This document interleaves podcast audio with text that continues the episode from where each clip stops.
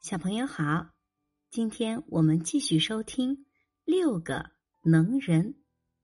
上一集我们听到，公主见飞毛腿睡着了，就偷偷的把他的水罐倒空了，然后自己继续往前跑。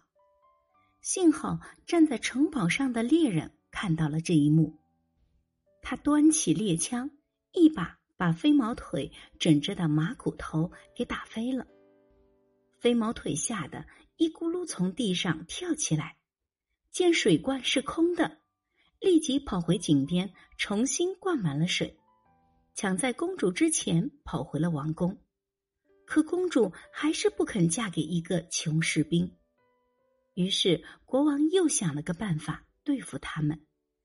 他把六个人带到一间屋子里，说要请他们大吃一顿。那间屋子的墙壁。地板、门和窗都是铁做的，里面摆了一桌子的美味。恶毒的国王把他们锁在屋里，命人马上在房子下面烧火，要一直烧到把他们烤死为止。在屋里吃饭的六个人感到越来越热，这才明白国王的阴谋。歪着戴帽子的人把帽子戴正。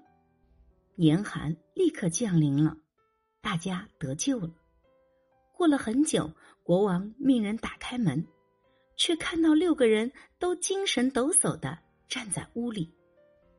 国王无奈的对士兵说：“只要不娶我的女儿，你要多少金子都可以。”士兵说：“如果我的伙伴能拿多少金子，你就给多少的话，我可以不娶你的女儿。”国王答应了，于是大力士背来了一个巨大无比的袋子装金子，可这个口袋怎么装都装不满，国王只好让人把金库里所有的金子都运来。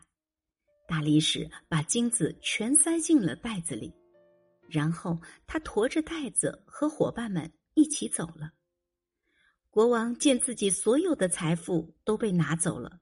大发雷霆，马上派了一队骑兵，准备去把金子抢回来。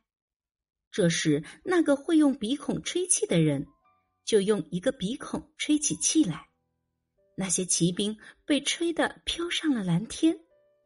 国王拿他们没办法，也不敢再追了。